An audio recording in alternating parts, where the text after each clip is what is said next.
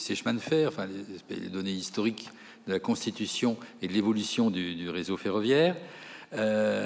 une communication sur les ouvrages, les ouvrages d'art ferroviaire, les ouvrages remarquables, innovants en Bretagne, pierre, acier, béton.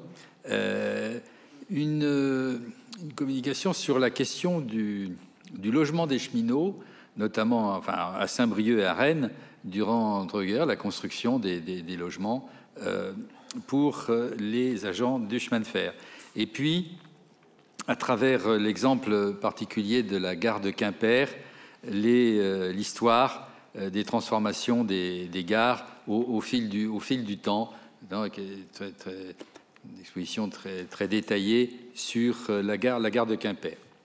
Donc euh, cet après-midi, nous passons à d'autres sujets qui sont les, le thème étant les villes et campagnes, trafic et territoires bretons, avec euh, un exposé de Georges Ribeil sur le rail qui fut jadis un puissant promoteur de la Bretagne agricole, aujourd'hui révolu, et puis sur un chemin de fer novateur la ligne de Fougères à Vitré par euh, Michel Reynaud, avec un problème pour moi de, sur ce qui est indiqué sur le programme Saint-Brice en Coglet. Moi, je connais Saint-Brice en Coglès, mais il nous dira si, si c'est moi qui me trompe ou si c'est.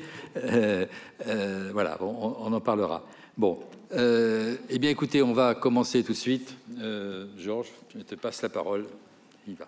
Alors, je suis très content de revenir en Bretagne parce que je m'intéresse en particulier à l'histoire du chemin de fer dans la promotion des produits agricoles en France et en Navarre. J'ai déjà traité de la tomate de Marmande, invention du Paris-Orléans, du chasselas de Moissac, fragile à transporter, et l'occasion m'est donnée depuis longtemps de travailler sur la légume de Breton et en privilégiant le chou-fleur de Saint-Paul-de-Léon. J'étais déjà venu il y a cinq ans rencontrer, passer une petite journée à Saint-Paul-de-Léon auprès de M. Fernand Pogam, qui fut un des dix expéditeurs, un des plus importants, qui fut président de l'Union des exportateurs expéditeurs, et que j'ai revu hier, qui a 85 ans, mais qui est passionné par cette histoire révolue.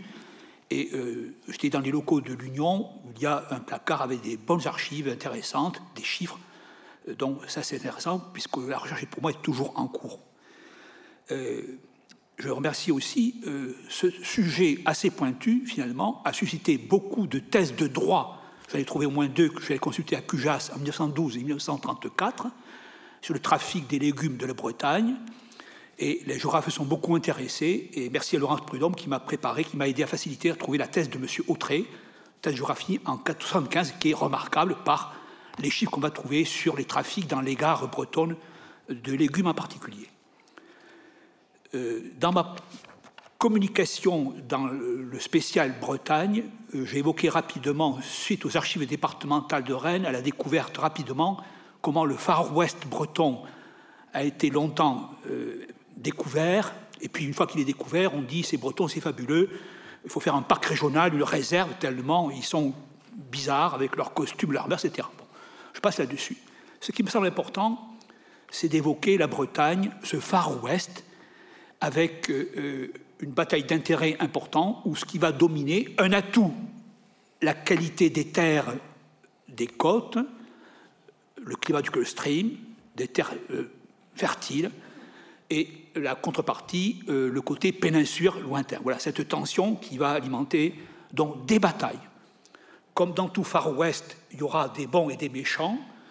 C'est une histoire de bataille d'intérêts. On a évoqué les batailles du rail. C'est ça qui m'intéresse aussi, cette problématique de la confrontation des intérêts. Et on essaiera de voir enfin de m'exposer qui est le bon, la brute ou le truand.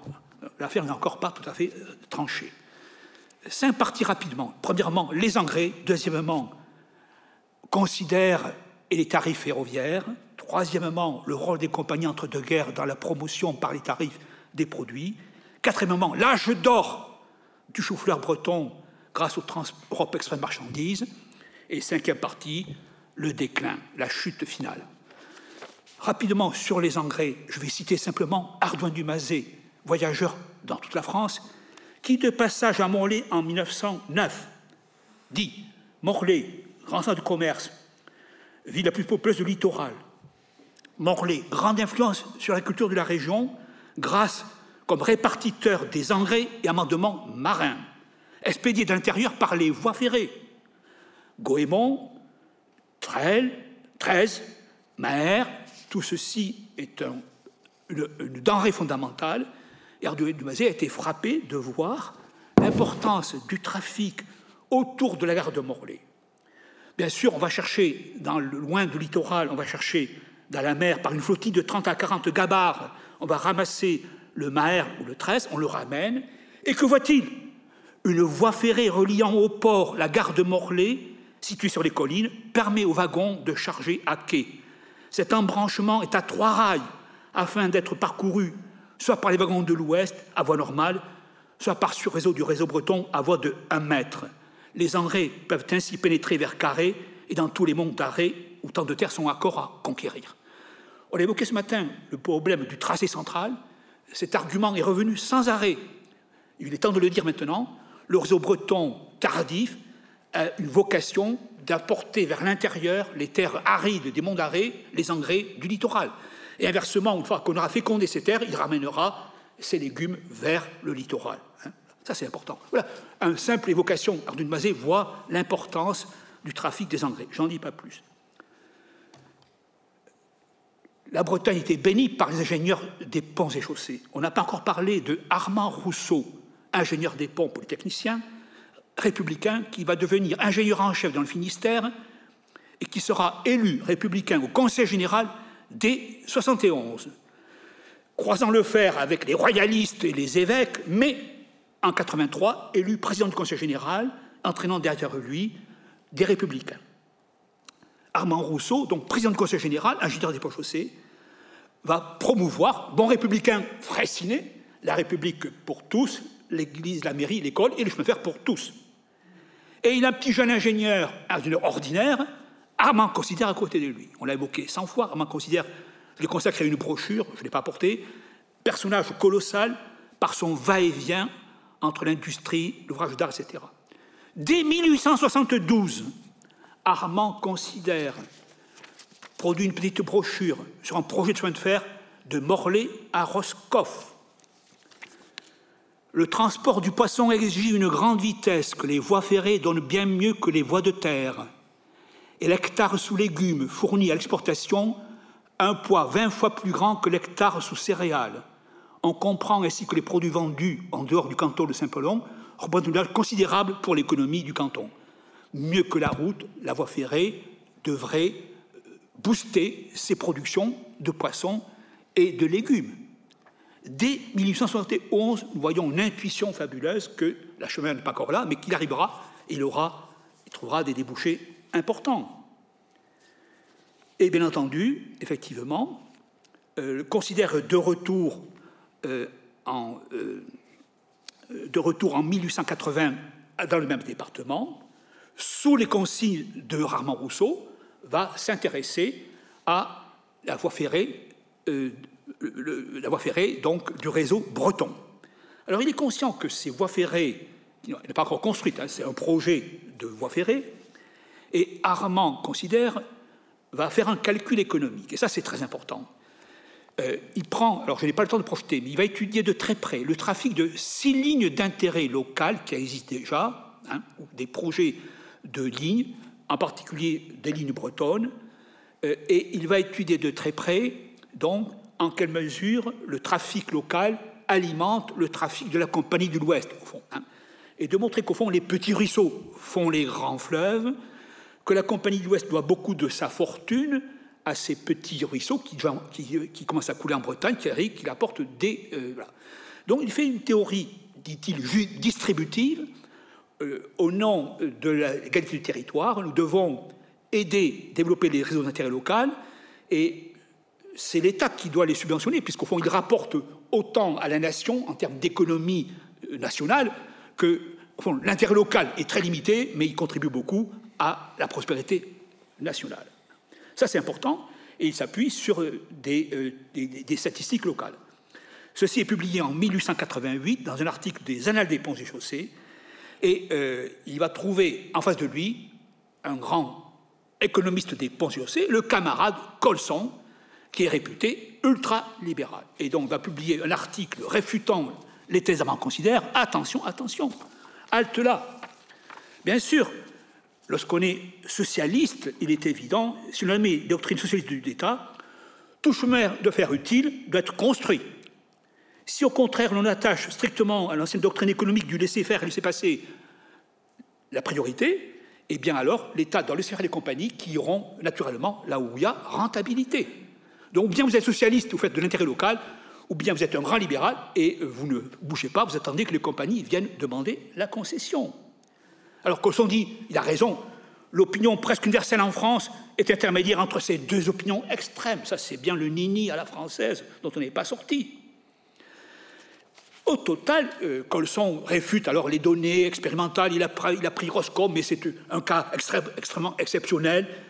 Au total, Armand considère récidive euh, dans les annales des ponts, et si on lui octroie une médaille de 600 francs à or de 1894, c'est qu'au fond, on a jugé que cette polémique était plutôt tranchée en faveur d'Armand considère.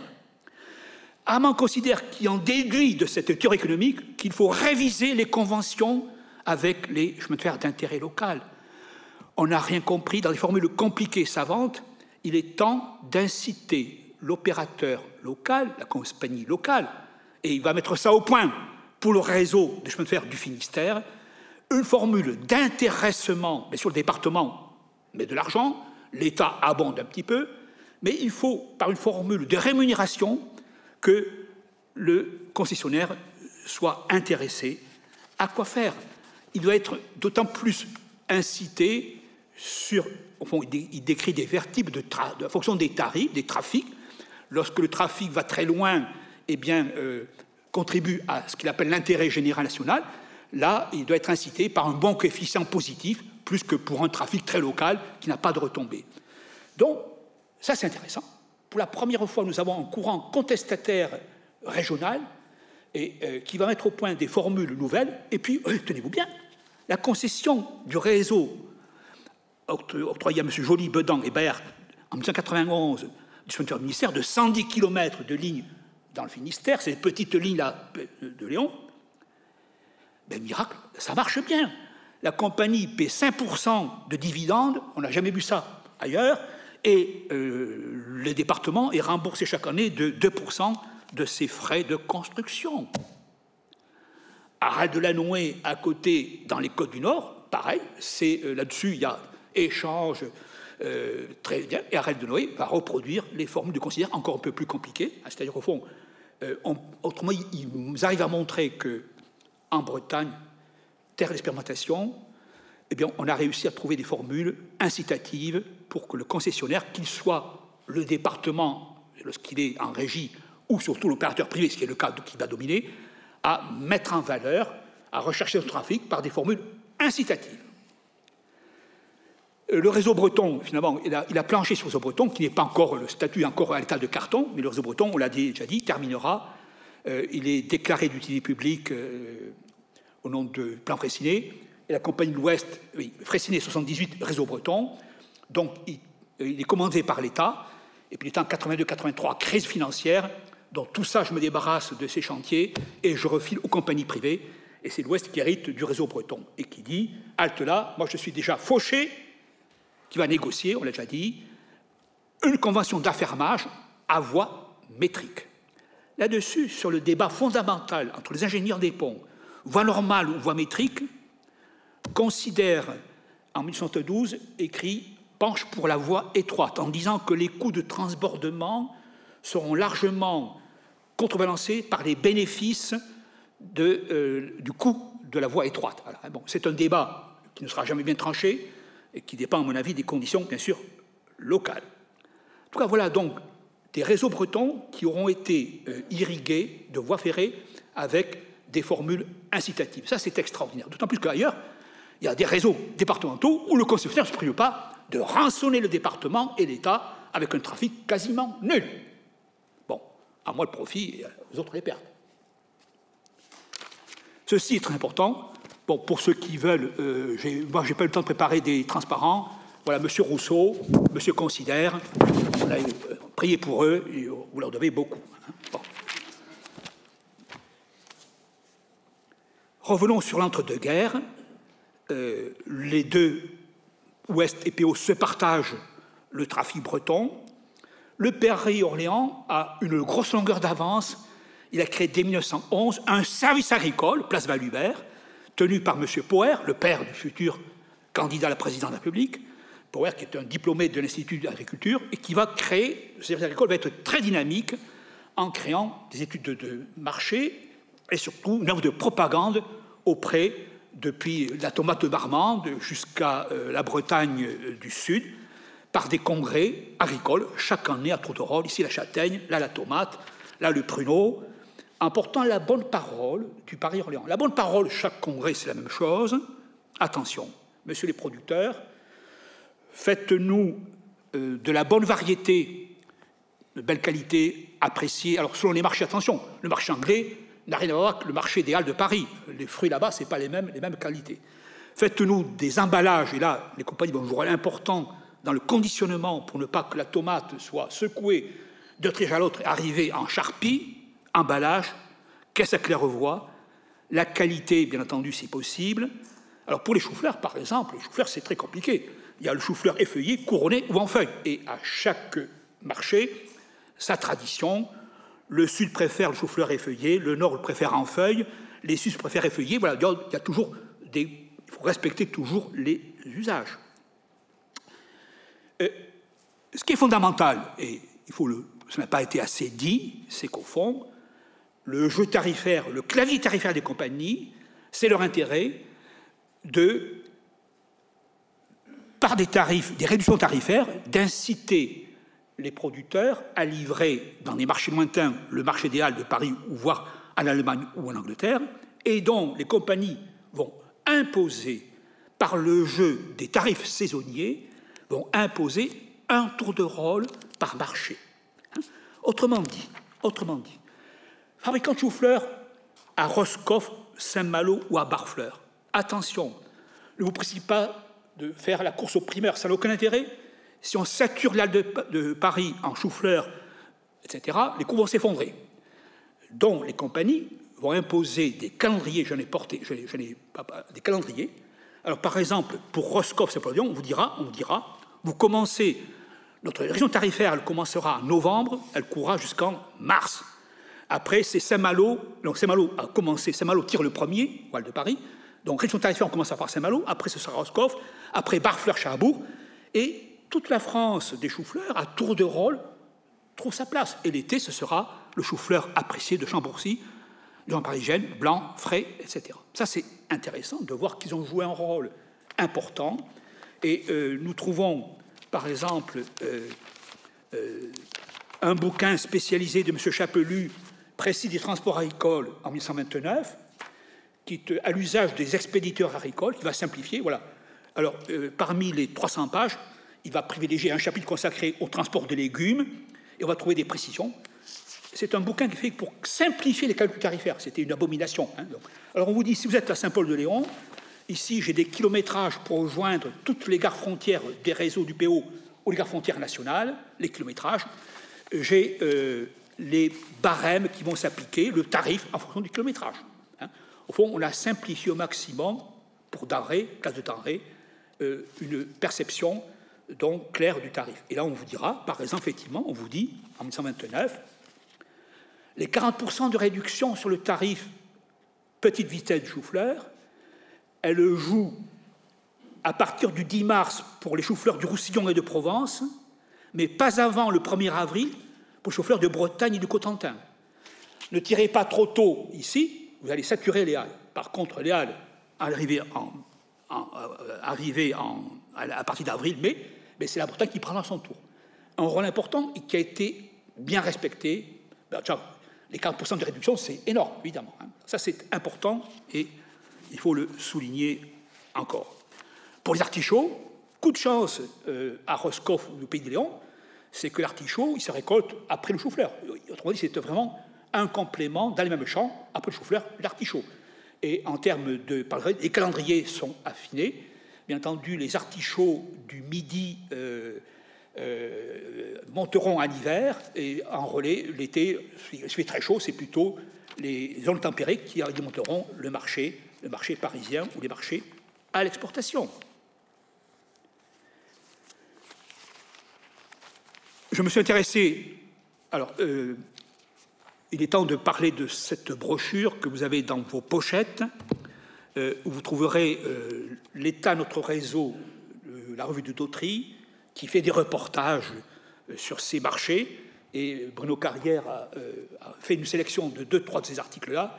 Vous allez retrouver ça avec délice. La vision 1932, donc du côté de la campagne de Chauffleur dans le Léon, avec ce côté, euh, les chiffres, et le côté, je vais y revenir, le côté très, euh, la foire d'empoigne du côté de euh, la gare de Saint-Paul-de-Léon.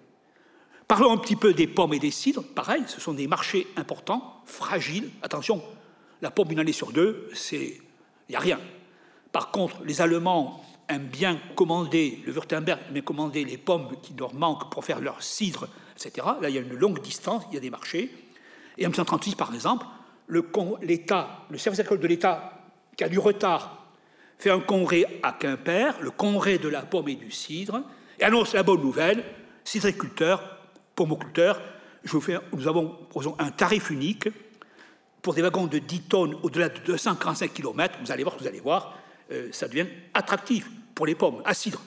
Pour le cidre en fût ou en bouteille, idem, nous avons des cadeaux à vous faire, des tarifs, des wagons citernes de trois fois cubiques de 20 hectolitres, avec un tarif ami.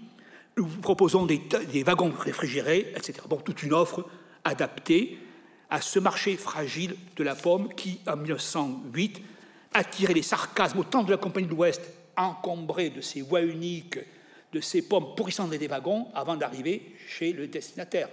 Les grèves cheminots, à l'époque, c'est la catastrophe. Bon, enfin, tout ça, c'était, ça part par perte des profits.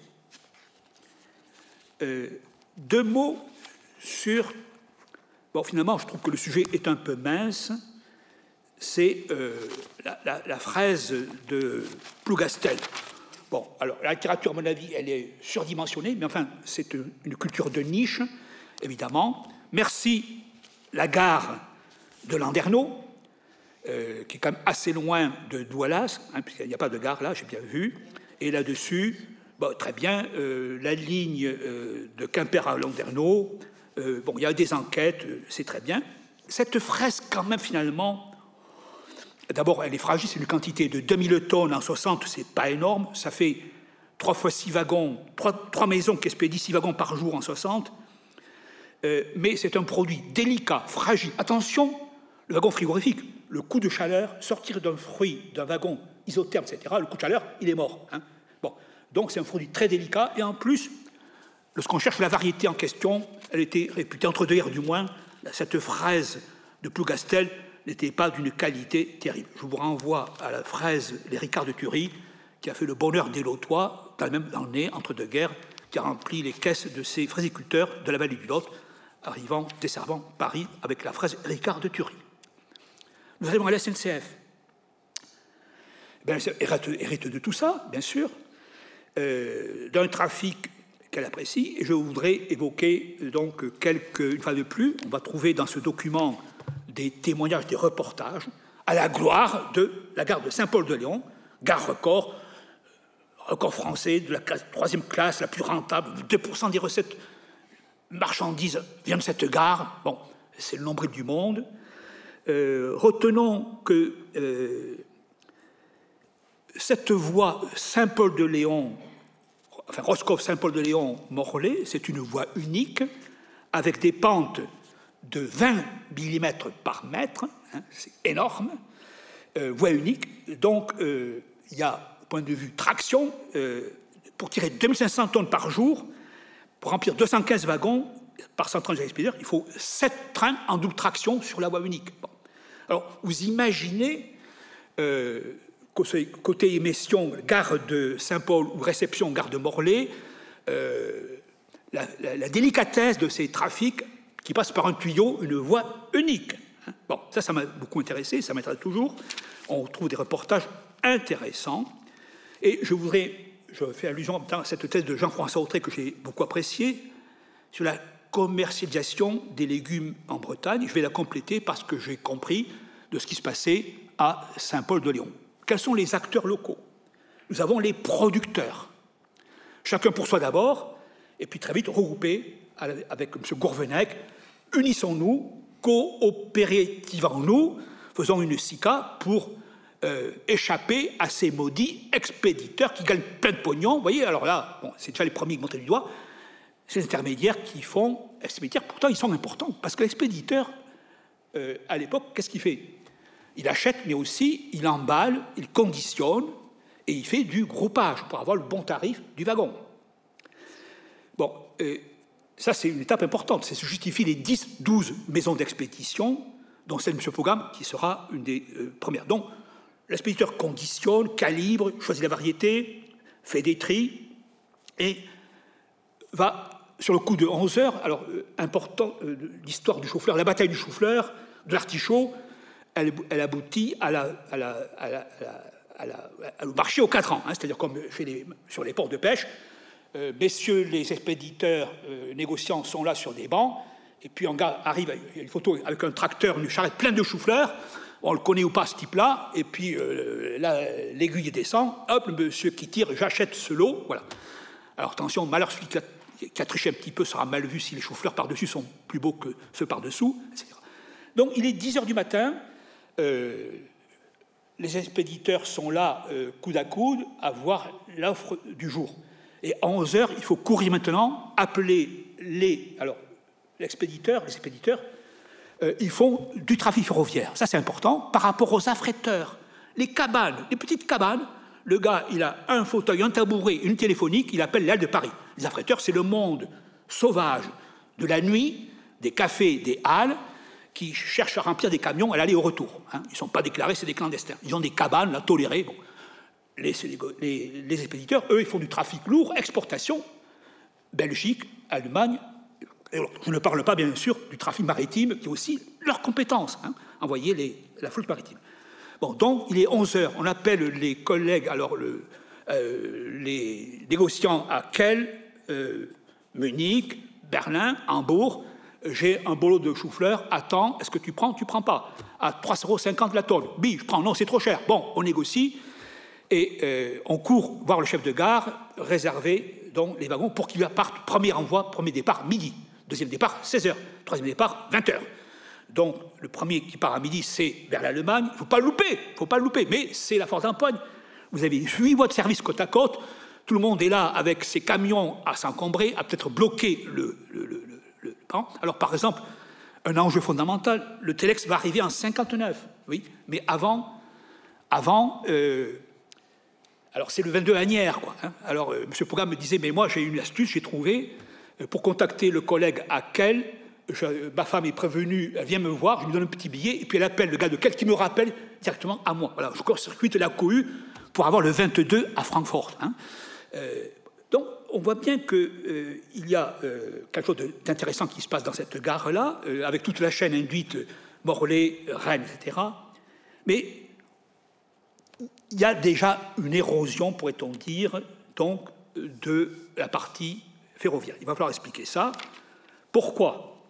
En particulier, bon, déjà, euh, l'encombrement, euh, l'encombrement des petits camions, ça va, lorsqu'on arrive des gros camions, des gros tonnages. Surtout, deuxième facteur tendanciel, les producteurs deviennent de plus gros, et le producteur va dire, je m'émancipe de l'expéditeur, je fais de la palette, la palettisation, euh, le, le, sous plastique, ça c'est l'affaire du producteur qui n'a plus besoin de l'intermédiaire de l'expéditeur. Bon, donc, 80 maisons d'expédition en 80, il n'y en a plus que 12 en 85, il n'y en a plus que 10 aujourd'hui. Hein.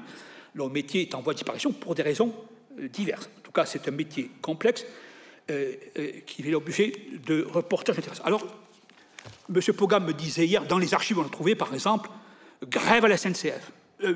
alors, on envoie six wagons en Allemagne. C'était le 18 mars 1976. Ils arrivent là-bas avec retard le réceptionneur le refuse. Ces chauffeurs sont trop tard, je n'en veux plus. Donc contentieux.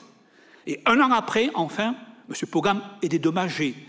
On va doubler ses frais de transport. Il a perdu l'expéditeur, le, récepteur lui a donné un sixième de la marchandise et la CMU lui donne lui double le prix du transport. Voilà, ça, ça rend... Elle me disait, M. Pogam, vous savez, avec la SNCF, c'était, ne faisait pas de cadeaux.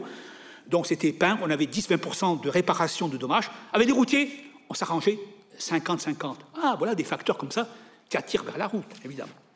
Alors, arrive la fameuse histoire de l'annexe B terre. Le rapport Rueff-Armand, on appelle ça aujourd'hui le rapport euh, Macron, hein, libéraliser tout, les taxis en particulier, dès 60 Rueff-Armand, conséquence, la SNCF dit, ben, il est temps, oui, on me donne l'autorisation maintenant de dépéréquer mon tarif fret.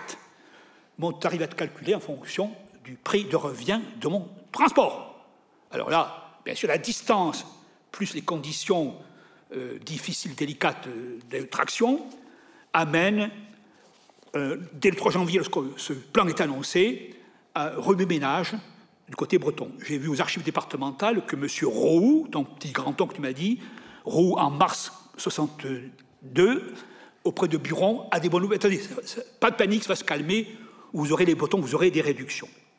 Donc, lorsque les, choses avancent, qu'on annonce que le 1er octobre, euh, le tarif relevé sera mis en place, au les fourches, bataille du rail, a été raconté par M. Philippono, on a, la voie ferrée est occupée euh, quelques jours, euh, et c'est la bataille du rail qui va durer, tranchée très vite en faveur des Bretons, les plus malins d'entre eux, qui obtiennent finalement, dès le 25 octobre 62, la mise en place de cette ristourne tarifaire. Alors, ce qu'on regarde de près, quand même, euh, elle est un peu modulée.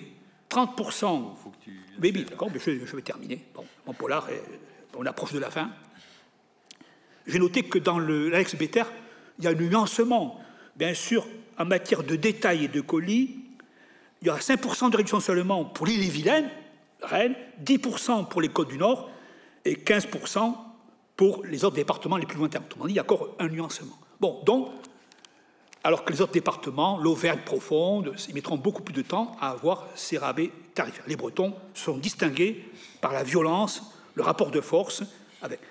Entre-temps, va arriver le livre blanc, donc ceci se passe bien. Le livre blanc, là aussi, des promesses, le compte n'y est toujours pas. On va vous préparer un plan routier qui va vous permettre de dédommager cette compensation géographique, cette désavantage d'équilibre, et on électrifie Brest en 89, Quimper en 92. Bon, donc là-dessus, on a quand même fait un progrès de traction. Mais, mais, mais, mais, mais, mais, alors effectivement, c'est un nouveau round. En 79, il se passe des choses. Le Conseil économique social breton vient de déclarer qu'il est d'accord pour que l'ex-Béter, au nom de Bruxelles, euh, illicite, sera démantelé en 5 ans, de 5, ans, 5, de 5 en 5 années. 79-82, alors là, euh, Rose et moi encore euh, sur les Bretons, euh, l'ex-Béter, elle va mourir bientôt. Et côté SNCF, je leur mais nous, attendez, nous, SNCF, on obéit aux ordres, en particulier, on nous demande, l'État de patron nous demande à la fois d'équilibrer notre budget, et en même temps, on ne peut pas faire des cadeaux à, la, Bretagne. Donc la SNCF se défend comme elle peut, parce qu'elle est tenue d'équilibrer avec cette liberté tarifaire, finalement. Donc je trouve qu'une fois de plus, là, il y a un coût important, 119. Donc, alors en 81-82, les choses doucement euh, évoluent. 82, la gauche est au pouvoir, et là, on annonce la fin de l'ex-Béter. Et on se retourne vers Fitterman, ministre communiste, et oui, oui, mais attendez, mais, il dit, c'est pas moi, c'est Barre. C'est Barre qui a décidé ça. Alors, je vais terminer là-dessus, il y a un perte un peu flou que je n'ai pas élucidé. En tout cas, ce que je peux dire, c'est que deux mois après, la SNCF propose, voilà, je me suis me propose, écoutez, calmez-vous, nous proposons à Saint-Paul-de-Léon un trafic réduit, un, tarif privilégié, un train entier chaque jour ouvrable, partant de Saint-Paul et de Paimpol, d'un wagon, 20 wagons minimum, c'est donc un train complet, vers quel et à part, les deux frontières, euh, qui vous est proposé.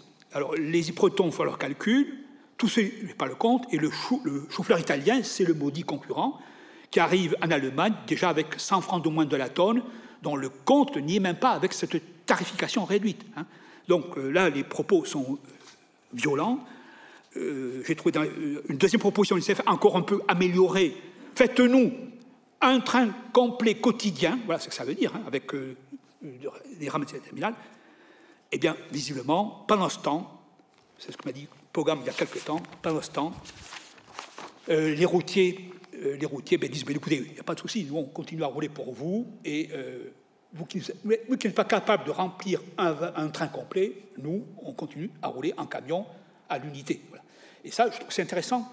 le wagon complet puis le train complet, ce sont des étapes un peu mortifère pour des trafics comme ça, qui sont des trafics saisonniers, délicats.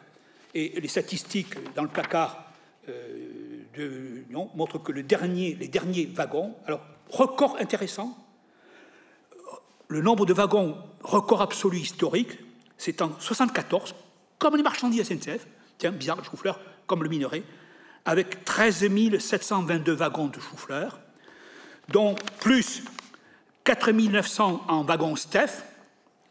Et euh, chaque année, bon, les années, euh, il y a encore un sursaut, et après ça déringole à partir de 80, l'annexe Better qui commence à décliner, et en janvier 1984, on expédiera les derniers 250 wagons de chou-fleur vers l'Allemagne.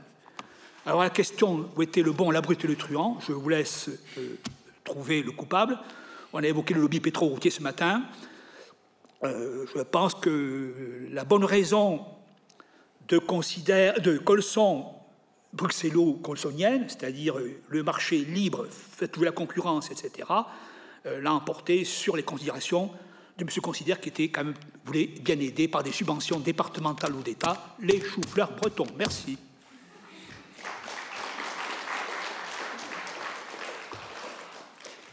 Merci, merci Georges. Ben, nous allons passer à un autre sujet, mais aussi peut-être euh, local, euh, la ligne Vitré-Fougère, donc euh, Michel Reynaud.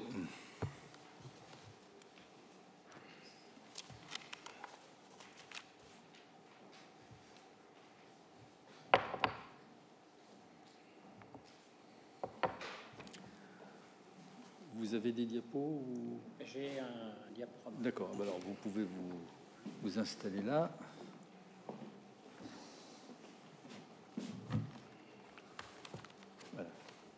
Ah, D'accord. Bon, écoutez, je vais vous parler de l'histoire du chemin de fer oublié aujourd'hui, mais qui fut dans son temps un chemin de fer novateur. Il fut un chemin de fer novateur parce qu'il commence sur une sur un, disons un projet de pulvérisation de la baie du Mont-Saint-Michel. Euh, ce projet partait du bec d'Andenne aller jusqu'à la pointe euh, du Groin de Cancale. C'était une société Moselman qui avait obtenu de Napoléon III cette concession. Et comme c'était une, société particulièrement puissante, puisque la principale actionnaire était Sophie Léon, qui était la maîtresse du duc de, Morny, donc euh, c'était quelqu'un de très puissant. Le problème, c'est que dans la baie du Mont-Saint-Michel, à cette époque, les agriculteurs allaient chercher, allaient chercher de la tangue, qui était un des principaux engrais pour euh, la région. Ils venaient de 50 km, voire, pour euh, venir chercher ce, sablon. Et donc, les, agriculteurs et puis euh, beaucoup de personnes de la région voyaient ça d'un très mauvais œil dont particulièrement un, un fougeret en jumelé qui, pour contrer cette euh, poldérisation, avait l'idée de faire un chemin de fer qui partirait de Granville, passerait au plus près de la baie du Mont-Saint-Michel, irait à Fougères, puis rejoindrait la ligne de Paris à, Rennes, à la Gravelle, à côté de, à côté de Laval. Le Fougère, jusqu'à là, avait été surtout euh, très, très attentiste, même sceptique. Puis, d'un seul coup, on ne sait pourquoi, il décide d'étudier le problème. Donc, ils font une commission d'études le 9 septembre 1853, et c'est les notables de Fougère qui sont dans cette, euh, dans cette commission. On remarque que j'ai en jumelé, celui qui, avait prévu de faire le chemin de fer, n'est pas de, n'est pas de la commission. On remarque aussi que sur une ligne Grandville, Fougères, La Gravelle, on n'a que des fougerets. Donc c'est quand même pas très réconfortant. Et dès le départ, il y a les contre. Les fours à de l'Armandière, par son principal actionnaire, Ange de Léon, maire de Rennes, qui est contre, bien sûr, puisque c'est un concurrent, la Tang, et c'est un concurrent gratuit. En plus, il y a une autre société qui s'est créée, la, Société des chemins de fer en creuse de Moedre à Rennes, qui doit elle aussi transporter la Tang, mais à Rennes. Et, comme par hasard, on s'aperçoit que l'auteur de l'idée est Ange Jumelé, celui qui avait prévu la première, le premier chemin de fer, et qui, lors de, des attentes de, des Fougerets, avait été proposé son idée à Rennes. Au départ, on était parti d'un chemin de fer de Granville à Vranches, Pontorson, en train, Fougères, pratiquement Laval. Puis au cours des discussions, on s'est aperçu que bah, c'était trop cher, donc on, était pas, on allait faire un chemin de fer Courtil, Saint-James, Fougères, Port-Brillet. Et puis, sous la poussée de Vitré qui voyait perdre son avantage d'avoir le chemin de fer par la ligne, euh, la ligne Paris-Rennes, on, avait euh, pensé un petit euh, Courtil, Saint-James, Fougères, Vitré. Bon, mais comme personne n'était très très très motivé par cette chose, dès 1854, le projet est enterré.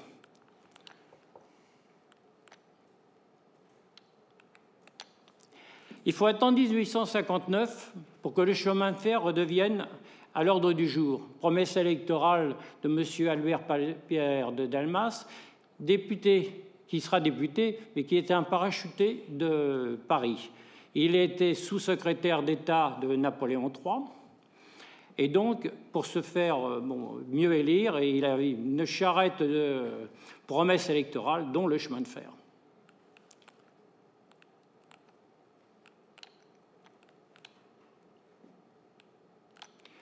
Mais le problème qui avait arrêté le premier chemin de fer, les financements, est toujours présent. Donc il a une idée, pourquoi ne pas proposer un chemin de fer à traction de cheval? Il euh, en contacte M. Louba, un ingénieur qui, qui venait des États-Unis, qui avait fait fortune aux États-Unis, et qui avait fait une ligne, qui avait fait une ligne dans la région parisienne d'un moyen de transport que vous voyez en bas, d'un genre de tramway. Seulement, à, Vitre, à Fougères, on veut un chemin de fer qui fait de la fumée et pas un chemin de fer qui fait du crottin. Donc euh, ce projet tombe aussi encore à l'eau comme le premier. Puis arrivent les élections de 1863.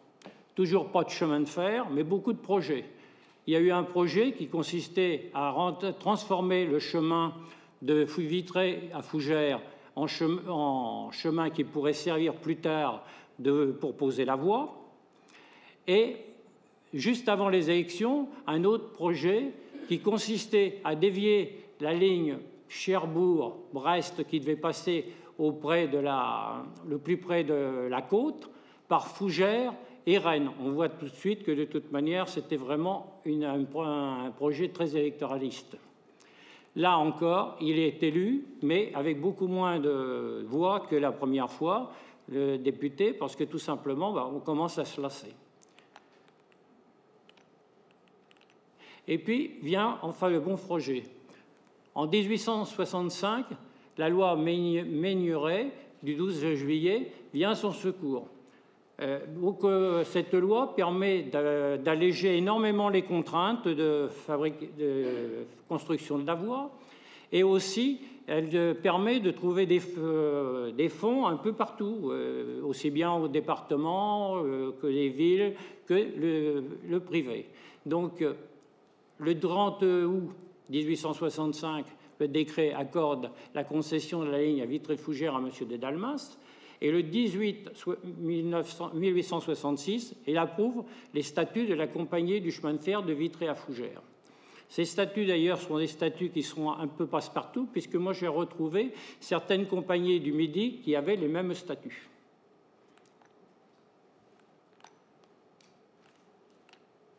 Alors le premier conseil d'administration est significatif de l'esprit qui allait régner dans ce chemin de fer, c'est que de toute manière, c'est un chemin de fer qu'on se fait entre amis.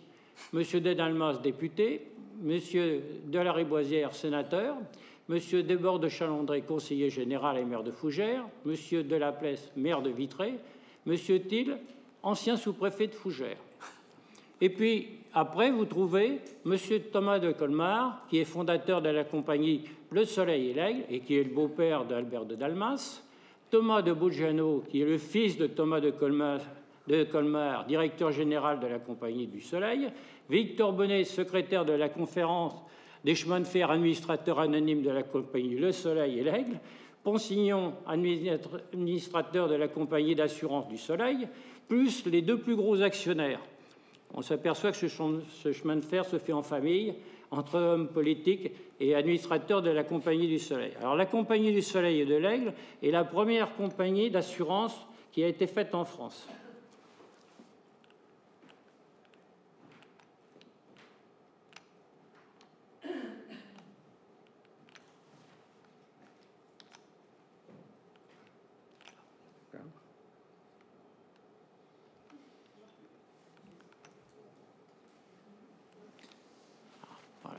Alors, cette compagnie, qui est, euh, disons, entre Fougères et Vitré, a bizarrement son siège social 16 rue de la Tour des Dames à Paris. C'est vrai qu'elle permettra de recevoir 3 000 francs par an de loyer. Et en plus, elle a l'avantage, c'est que quand on fait les assemblées générales, on les fait à Paris et beaucoup de gens n'ont pas les moyens, de beaucoup d'actionnaires n'ont pas les moyens de se rendre à Paris, donc on est toujours entre amis. Alors ce chemin de fer a quand même été intéressant puisqu'elle intéressait beaucoup de monde, puisqu'elle est présente par un, un panneau à l'exposition universelle de 1867. Et à cette époque-là, tout le monde parle, dans tous les journaux du chemin de fer, parle de cette future euh, ligne, parce que son prix kilométrique ne dépassera pas 60 000 francs par kilomètre ce qui est à peu près le tiers de ce que coûte un chemin de fer à l'époque. Alors qui va faire ce chemin de fer? Ben, Une équipe de Nantais, Louis de Bauge, qui était ingénieur la compagnie de, Tours à Nantes, puis de la compagnie du Midi. Victor Forquenot, bien connu par ceux qui du chemin de fer, puisque c'est un des meilleurs, sinon le meilleur ingénieur traction des chemins de fer, qui a été aussi ingénieur à la compagnie de Tours à Nantes, puis après à la compagnie du PO, du Paris-Orléans. Et puis un industriel nantais, Jean-Simon Voruse, qui va faire, lui, la locomotive. Ils ont présenté ce projet d'ailleurs à chemin de fer à bon marché à d'autres départements. Il devait normalement être proposé à plusieurs, euh, plusieurs autres départements, et ça ne devait pas rester que sur le Vitré-Fougère. Malheureusement, le décès de Louis de Bauge, la guerre de 70, mettront fin à leur projet de chemin de fer et malheureusement, il n'y aura que le chemin de fer de Vitré à Fougères qui sera construit suivant cette euh, politique. Alors le montage financier, parce que malheureusement, c'est ce qui avait toujours empêché la, construction de ce chemin de fer, eh bien, déjà, le premier, premier problème qu'il y a eu, c'est la souscription que de 2200 actions sur les 3600 proposés. Il a donc fallu faire appel à un emprunt euh, avec obligation de 700, 700 000 francs. Alors, on a 200 000 euros de subvention de l'État, 150 000 francs de la ville de Fougères, 450 000 francs du Conseil général, mais en 15 annuités, 1 100 000 francs des 200 actions à 500 francs, 700 000 francs d'obligations, soit une somme de 2 600 francs, 2 600 000 francs, qui seront malheureusement insuffisants. Mais Alors, ce chemin de fer, c'est à une longueur de 37 km. Il est concédé d'intérêt local et il a un terrassement intéressant puisqu'il a que 7 mètres cubes par mètre linéaire. Alors pourquoi on a réussi à ce résultat? C'est tout simplement qu'on a léché le le relief, c'est-à-dire que l'on a contourné toutes les difficultés et tous les endroits où il y avait beaucoup de terrassement à faire. C'est une méthode qui était appliquée euh, surtout en Écosse depuis quelques années. Mais l'inconvénient, c'est que de toute manière, pour 28 km de trajet, on est obligé d'en faire 37, soit 30% supplémentaires. Alors on a seulement 53% de ligne droite, 24% de courbes à moins de 300 mètres, ce qui, est, hein, ce qui réduit la longueur des trains à 7 wagons. 43% de plat, 31% de pente à plus de 1% et demi, ce qui est haut. Et pour avoir un prix très, euh, du kilomètre bas, on a des rails de 30 kg, alors que normalement c'est au moins 40 à 45 kg. Et on met une traverse tous les mètres, alors que de toute manière c'est 75 cm à peu près tous les mètres. Alors vous voyez le, profil assez euh, difficile. Alors malgré tout, on a été obligé de faire un viaduc de 115 mètres de long pour passer la Vilaine. On n'a pas pu faire moins. On a, qui, qui a coûté 138 000 francs. On a 71 ponts, 71 ponts et aqueducs de, de 60 cm à 15 mètres. Bon, la ligne est équipée de trois châteaux d'eau une grue mobile, trois griffes fixes de déchargement et huit plaques tournantes. Une seule gare intermédiaire, onze maisons de garde, dont trois servent aussi de gare. Une gare à chaque extrémité, une à fougère et une à vitrée. Malheureusement, euh, la compagnie n'a pas pu s'entendre avec la compagnie de l'Ouest. Elle a donc été obligée de faire une gare en catastrophe, mais qui est très loin, puisqu'elle est dans l'impasse Sainte-Croix, et alors que la gare de l'Ouest est au passage souterrain, vous voyez, place du Général de Gaulle. Ce qui fait que les gens qui prennent le train, les voyageurs qui prennent le train à Fougères, doivent à, à Vitré faire à peu près un kilomètre pour aller rejoindre la ligne de l'Ouest. Alors le matériel est pareil, toujours au minimum, au minimum, de manière à avoir un prix de revient le plus bas possible. Six wagons couverts, deux wagons couverts avec frein, quatre wagons plats et quatre wagons tombereaux, soit un total de, 10, de 16 wagons. C'était possible parce qu'ils avaient un accord avec la compagnie de l'Ouest qui leur louait les wagons et qui leur, euh, gratuitement, qui leur donnait les wagons gratuitement si c'était une journée, et qui après leur louait pour les jours supplémentaires, leur louait euh, un petit prix. Pour les voyageurs, comme les trains sont obligatoirement euh, très courts, ils ont eu l'idée d'acheter deux wagons à étage et deux autres voitures mixtes normales. Ce qui permettait comme ça euh, par les voyageurs avec des, voitures à étage d'avoir le double, presque le double de place qu'un wagon normal. Pour la locomotive, elle a été construite spécialement pour ce chemin de fer. Elle a été faite par Victor Forquenot, elle a été euh, conçue par Victor Forquenot et faite par euh, Cette locomotive était destinée à avoir une série. Malheureusement, il n'y en a eu que trois de fait pour notre compagnie, et puis après, il n'y en a pas eu d'autres.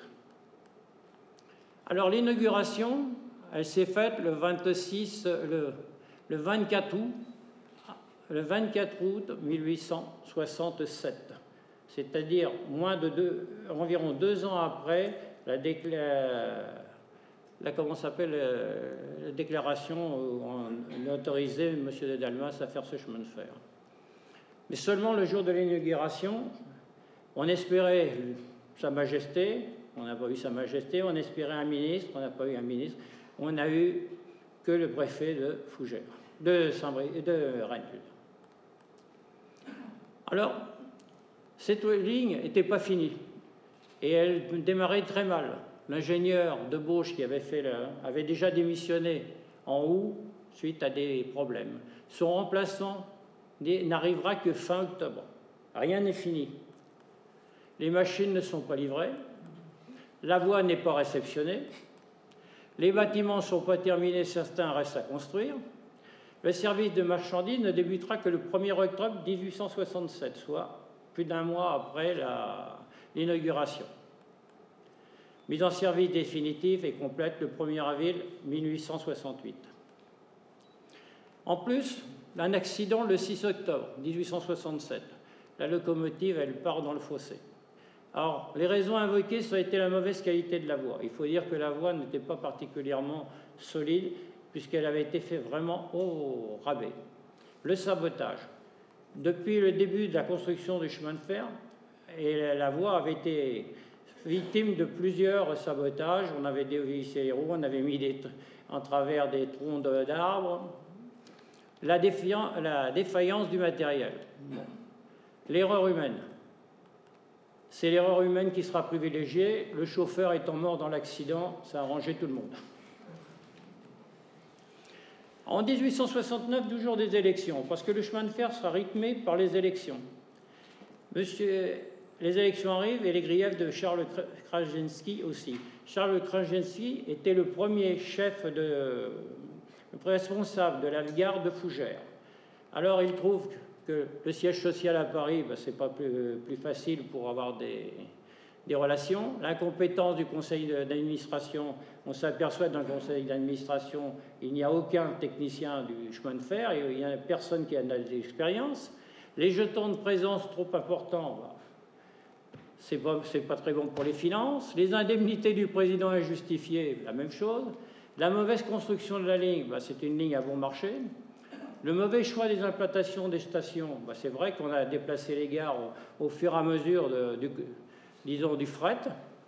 Avoir confondu vitesse et précipitation, bah, c'est aussi ça, puisque de toute manière, on a inauguré le chemin de fer alors qu'il n'était pas fini, et avoir fait un mauvais recrutement du personnel. Les élections arrivent, bien sûr, le chemin de fer est pris en otage par les, par les, les candidats. Les deux journaux de Fougères, la chronique et le journal, s'étripent. Malgré tout, M. Delma s'est encore élu pour la troisième fois, mais on remarque qu'à chaque fois, le nombre des votants pour lui diminue. Et puis, comme c'était prévu, il y a un prolongement de la ligne de Fougères vers le Mont-Saint-Michel. Longueur 44 km, concédé d'intérêt général, alors que l'autre était concédé d'intérêt local. C'est-à-dire que vous avez une ligne qui a une partie en intérêt local, une, intérêt, une en intérêt général. D'ailleurs, le terrain est acquis pour deux voies. Le terrassement est déjà plus important, mais la ligne est toujours aussi euh, tordue, 53% de ligne droite seulement, 10% de courbe, 300 mètres ou moins, 38% de plat, 20% euh, de, pente à plus de 1,5. Alors là, le matériel, on a vu grand. 26 wagons couverts, 50 wagons plats, 33 tombereaux. Pour les voyageurs, c'est pareil. 7 voitures de 50 places, 2 voitures d'autres 50 places et encore 5 voitures de 40 places. On a, vu beaucoup très, très grand. Comme les autres machines étaient des petites machines et que derrière il y a, il y a une idée de faire transporter de la tangue avec des trains très lourds, on rachète des machines. Ces machines qui sont beaucoup plus puissantes, qui sont beaucoup plus lourdes et qui sont beaucoup plus chères, ont la fâcheuse idée de, saboter la voie parce qu'elles s'inscrivent très mal dans les courbes. Ensuite, comme la, voie, a été faite à bon marché, elles cassent les traverses, elles cassent tout, et elles ont elles-mêmes tendance à, à, avoir des ruptures de châssis. Elles, sont, elles reviennent donc très très chères. Là, à chaque gare, un espace pour stocker la tangue. C'est une façon, disons, de distribuer la tangue au fur et à mesure de la, ligne, de manière que les agriculteurs n'aient plus besoin d'aller la chercher au Mont-Saint-Michel. La mise en service de la liaison Fougères-Moidré a lieu le 25 janvier 1872. La ligne sera ouverte jusqu'à Saint-Brice-en-Colle. Le 27 avril 1873, les trains de tank pourront circuler malgré que la ligne n'ait pas été réceptionnée. On comprendra, plus tard. Et le 23 septembre 1873, la ligne est acceptée. Mais là aussi, le concepteur de euh, ce prolongement a démissionné. C'est donc un nouvel ingénieur qui va prendre la suite. Cet ingénieur, c'est M. Dornès, qui fera une étude complète de ce chemin de fer avec une précision diabolique, puisqu'il en sera rendu à calculer combien au kilomètre on dépense d'huile pour l'embiellage. Alors, cette étude est destinée normalement à servir pour faire le prochain euh, troisième, euh, troisième, réseau de M. Frassinet.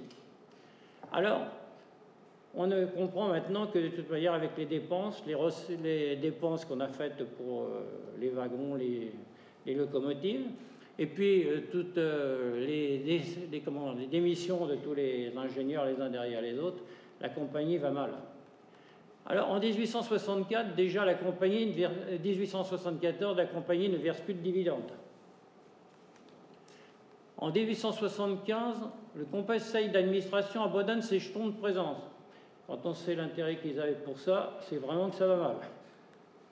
En 1878, le ministère de la Guerre lui réclame un trop perçu de 4869 francs c'était des indemnités qui avaient été données en 1871 pour le transport des troupes. Donc on récupère encore de l'argent. En 1881, elle affiche un déficit de 63 000 francs. En 1880 aussi, le 30 mars, M. Fressinet fait une proposition de rachat à 4 millions, qui est refusée parce que ça ne couvre, c'est loin de couvrir les emprunts. En 1880, toujours le 28 septembre, l'ensemble du conseil d'administration démissionne. En 1882, la compagnie est rachetée par l'État en 3, 797 000 francs. Là, tous les petits actionnaires ont perdu la moitié de leurs économies. Alors les raisons de l'échec, ben, c'est simple. Déjà, pour commencer, euh, il n'y a pas de liaison avec la compagnie de l'Ouest à la ligne Paris-Nantes, euh, Paris-Rennes. la même chose du côté de Pontorson. La ligne qui passe dessous, c'est la ligne de Vitré à, au Mont-Saint-Michel. La ligne qui passe dessus, c'est la ligne Caen-Rennes, ou Cherbourg-Rennes. Il n'y a aucune liaison. Là aussi, il faut faire un kilomètre quand on descend de la gare de Pontorson, de la gare de l'Ouest, pour aller jusqu'à la, la, la gare de la compagnie de Vitré à Fougères. Donc, il n'y a pas moyen non plus de faire passer du fret.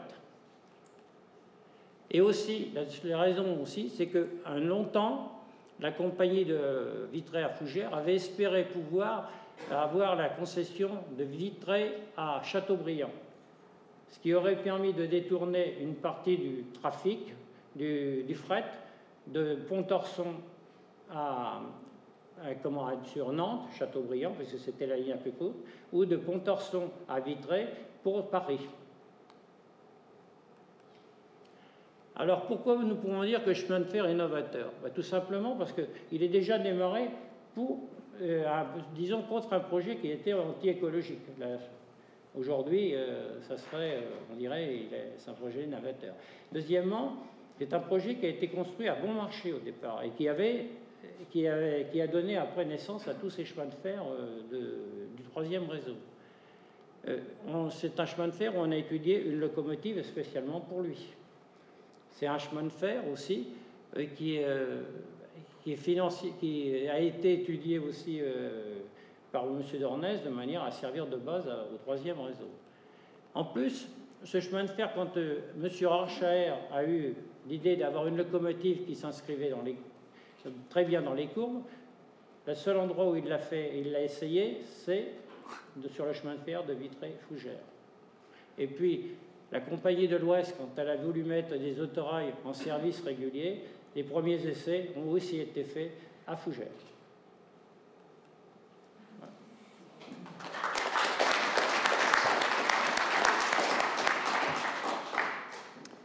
Bien, merci beaucoup euh, à ces deux interventions tout à fait passionnantes euh, sur euh, le trafic de la Bretagne agricole, Roger-Ribeil, et puis ce, cas tout à fait intéressant qui montre bien les, difficultés qu'il y a pu y avoir sur la construction des lignes de chemin de fer, les espoirs, les déceptions qui ont été particulièrement bien mises en lumière par Monsieur, monsieur Reynaud. nous allons bah, prendre des questions pour commenter, interroger les orateurs sur ce qui vient d'être exposé.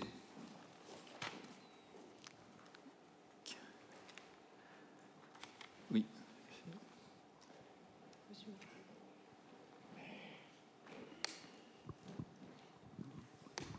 Euh, c'est pour Monsieur Reynaud. Euh, en fait, vous disiez que le euh, la compagnie de l'Ouest prêtait du matériel, mais comme il n'y avait pas de liaison directe, comment ça se oui, oui. à Vitré, ils avaient quand même accepté de mettre une ligne, euh, une voie qui allait euh, jusqu'à la voie de l'Ouest, quand même, mais qui était, qui n'était jamais en service. Elle servait juste pour euh, faire le transfert des wagons, le faire le transfert des locomotives. Mais elle n'était pas active au niveau fret, au niveau voyageurs. C'était juste une relation parce que je crois que ça avait été obligé, ça avait été demandé par euh, l'armée pour de pouvoir euh, avoir des trains qui viennent jusqu'à Fougères où il y avait euh, plusieurs casernes. Voilà. Merci. Arnaud?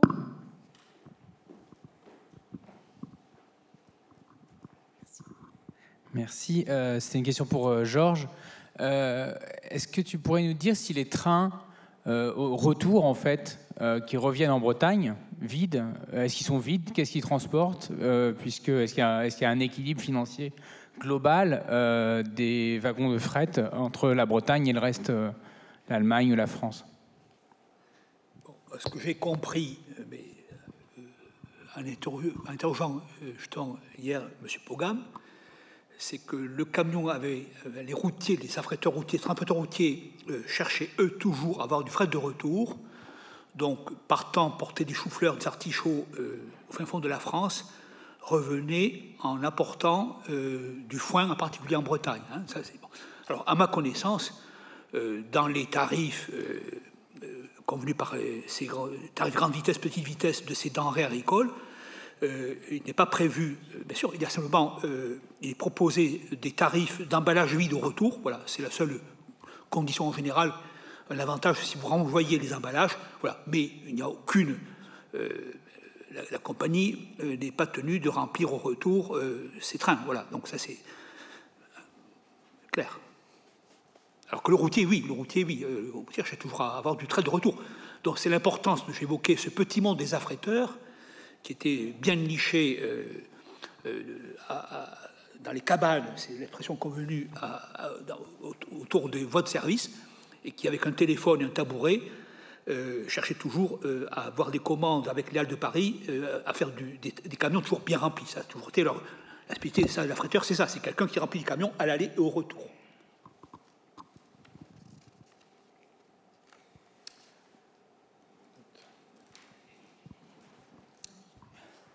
Oui, pour les trains d'agrumes de, Bretagne, euh, après l'annexe Béter, euh, je crois qu'il y avait euh, mis en place des délais garantis pour les acheminements, parce que ces histoires de retard pour le passage à Paris étaient quand même nombreux. est-ce que, est que tu as pu trouver des, informations Oui, bien sûr. Tous ces trains, tous ces tarifs spéciaux il y a des conditions de tonnage minimum, voilà, de remplissage, de délai. Et en contrepartie, la SNCF garantit des délais, évidemment. Hein. donc, euh, donc, on voit bien, euh, en classant les papiers hier, euh, j'ai trouvé, trouvé, ce dossier assez complet d'une grève d'un jour ou deux. Et je dis, mais comment savez-vous que la marchandise à l'arrivée là-bas n'était pas bonne? Elle m'a dit, bah, ça, surtout, on ne sait pas très bien. Le chauffeur, à l'arrivée, le, le, client pouvait très bien refuser une marchandise en fait qui était de bonne qualité. Bon, il fallait. Alors, tout pareil, c'est un monde de gens qui, se connaissent, hein, c'est un monde de confiance. Euh, voilà, et puis ça marche un peu, un peu comme ça. En tout cas, euh, ce qui m'a paru important, c'est de voir qu'il n'a enfin, m'a pas dit, vous voyez, on est tombé sur, par hasard sur ce dossier grève, il m'a pas dit euh, le trafic, je lui ai posé la question franchement, est-ce que les grèves vous ont porté des préjudices en termes de qualité de service et de, tenue de délai, hein, puisqu'au fond, c'est quand même des, denrées fragiles. Bon, et là-dessus, il n'a pas, n'a pas rebondi. Hein, voilà, donc, je, pense que c'est clair. Cet expéditeur, il dit, nous, il a des bateaux, des routiers et du train. Pour livrer en province, à petite distance, c'est les routiers. Pour livrer en Bretagne, c'est une flotte euh, qui lui appartient. Et puis pour l'exportation, le trafic le plus intéressant pour eux, c'est quand même les trafics longs, c'est le, chemin de fer. Il n'y a pas de. On joue sur ces trois, en fonction des saisons, des denrées, des clients, etc. On joue sur ces trois palettes, concurrencées par, voilà, euh, je l'ai dit, ça c'est intéressant, la montée en puissance des producteurs, coopérateurs qui s'organisent en court-circuitant l'expéditeur, ce qui explique que la fin, etc., la palette en particulier, va contribuer à la fin, euh, à la liquidation du domaine d'activité du, négociant. Euh, bon, voilà, en tout cas, euh, tous ces tarifs spéciaux ont des clauses de chaque côté, on, est tenu à des quantités, des délais. Hein, voilà.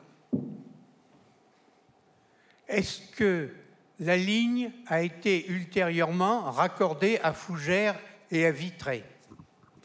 Pour M. Reynaud.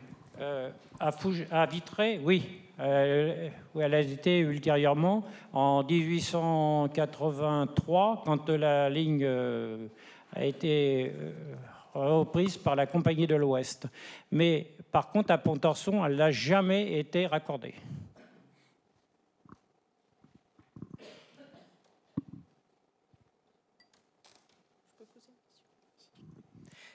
Monsieur Reynaud, je voulais vous poser une question. La façon dont vous nous avez présenté euh, l'histoire de cette ligne, on avait l'impression d'un concentré de l'histoire des chemins de fer au XIXe siècle, entre euh, histoire financière et, histoire technique, économie technique et, arrangement financier.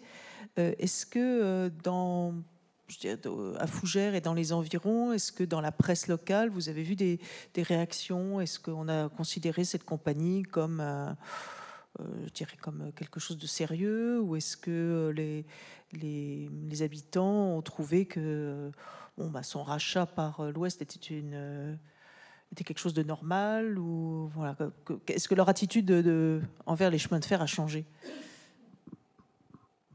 De toute dans, la, dans la presse, pendant une grande partie bah, de la vie de cette compagnie, il n'y avait qu'un journal il y avait la chronique de Fougère. Et la chronique de Fougère, son rédacteur en chef, était un chaud partisan de M. de Dalmas. Donc, il trouvait tout bien.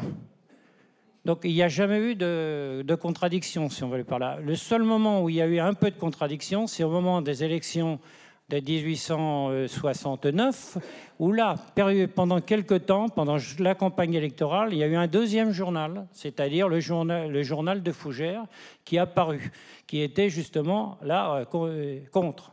Mais de toute manière, non, il n'y a pas eu. Euh, on ne peut pas dire qu'on a trouvé ça normal.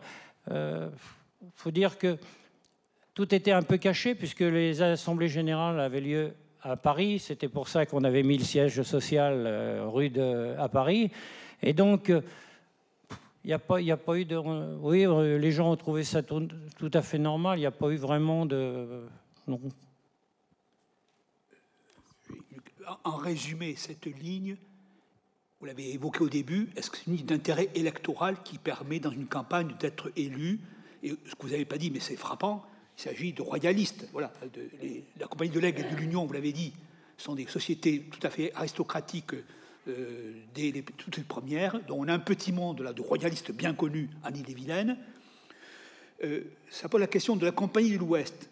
Qui étaient les administrateurs de la Compagnie de l'Ouest, qui est une compagnie un petit peu patchwork, puisqu'elle hérite de Paris-Versailles, Paris-Saint-Germain, l'île normande avait des capitaux anglais, mais le noyau dur euh, autour du président Blonde, qui est quand même anglais, c'est aussi une compagnie de gens à particules, hein, finalement. Et on peut se poser la question en termes de politique sociale, la Compagnie de l'Ouest, c'est la moins euh, celle où on a l'impression qu'il y a toujours un peu d'austérité sociale, on ne fait pas, on n'est pas très, euh, on n'est pas très charitable.